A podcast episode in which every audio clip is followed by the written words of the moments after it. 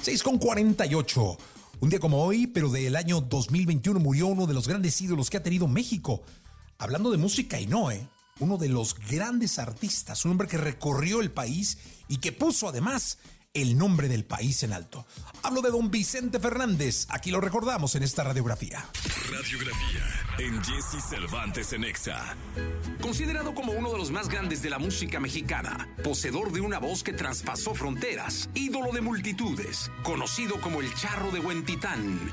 Él es Vicente Fernández. Pero hay una cosa que no se compra ni con todo el oro del mundo, y eso ustedes siempre me lo han regalado su presencia, su cariño, su respeto y sus aplausos. Estos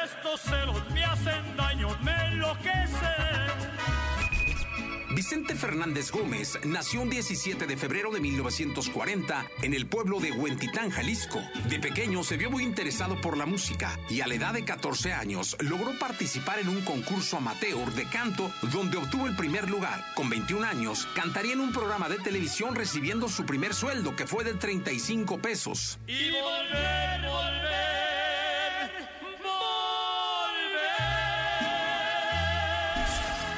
Radicando en la Ciudad de México, Vicente Fernández trabajó en diferentes restaurantes, donde se relacionó con grupos de mariachis y personas del medio de comunicación. A sus 26 años, firmaría su primer contrato musical y su carrera artística empezaría en ascenso. ¿De qué La televisión mexicana le tendría reservado un espacio para Fernández, además de ser invitado en infinidad de ocasiones al programa Siempre en Domingo de Raúl Velasco. A finales de la década de los 60 conduciría el programa Noches Tapatías, al lado de la gran cantante Lola Beltrán. La en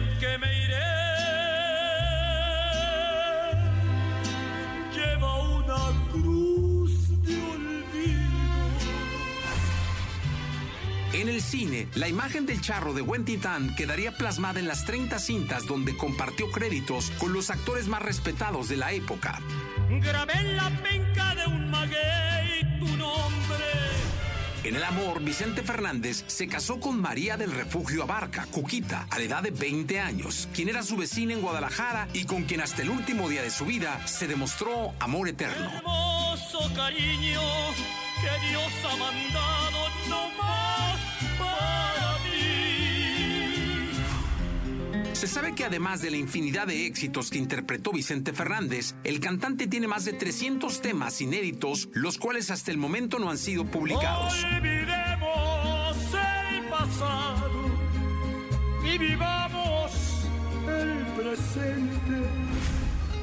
Y como todo buen charro, Vicente Fernández ponía mucha atención en sus vestimentas y se dice que los bordados de sus trajes estaban hechos con hilos y botones de oros, lo que hacía que cada vestuario tuviera un peso de más de 10 kilos. Hablando de mujeres y traiciones. Más de cinco décadas de historia musical. El ídolo de México se llama Vicente Fernández. Vicente Fernández. Don Vicente Fernández. Quiero agradecerle a Dios, todo mi público que siento como mi familia. Cosechó una trayectoria de más de 50 años en los escenarios, ganador indiscutible de los mejores premios y reconocimientos a nivel mundial, el ídolo del pueblo mexicano, la leyenda de la música ranchera, Vicente Fernández. No tengo trono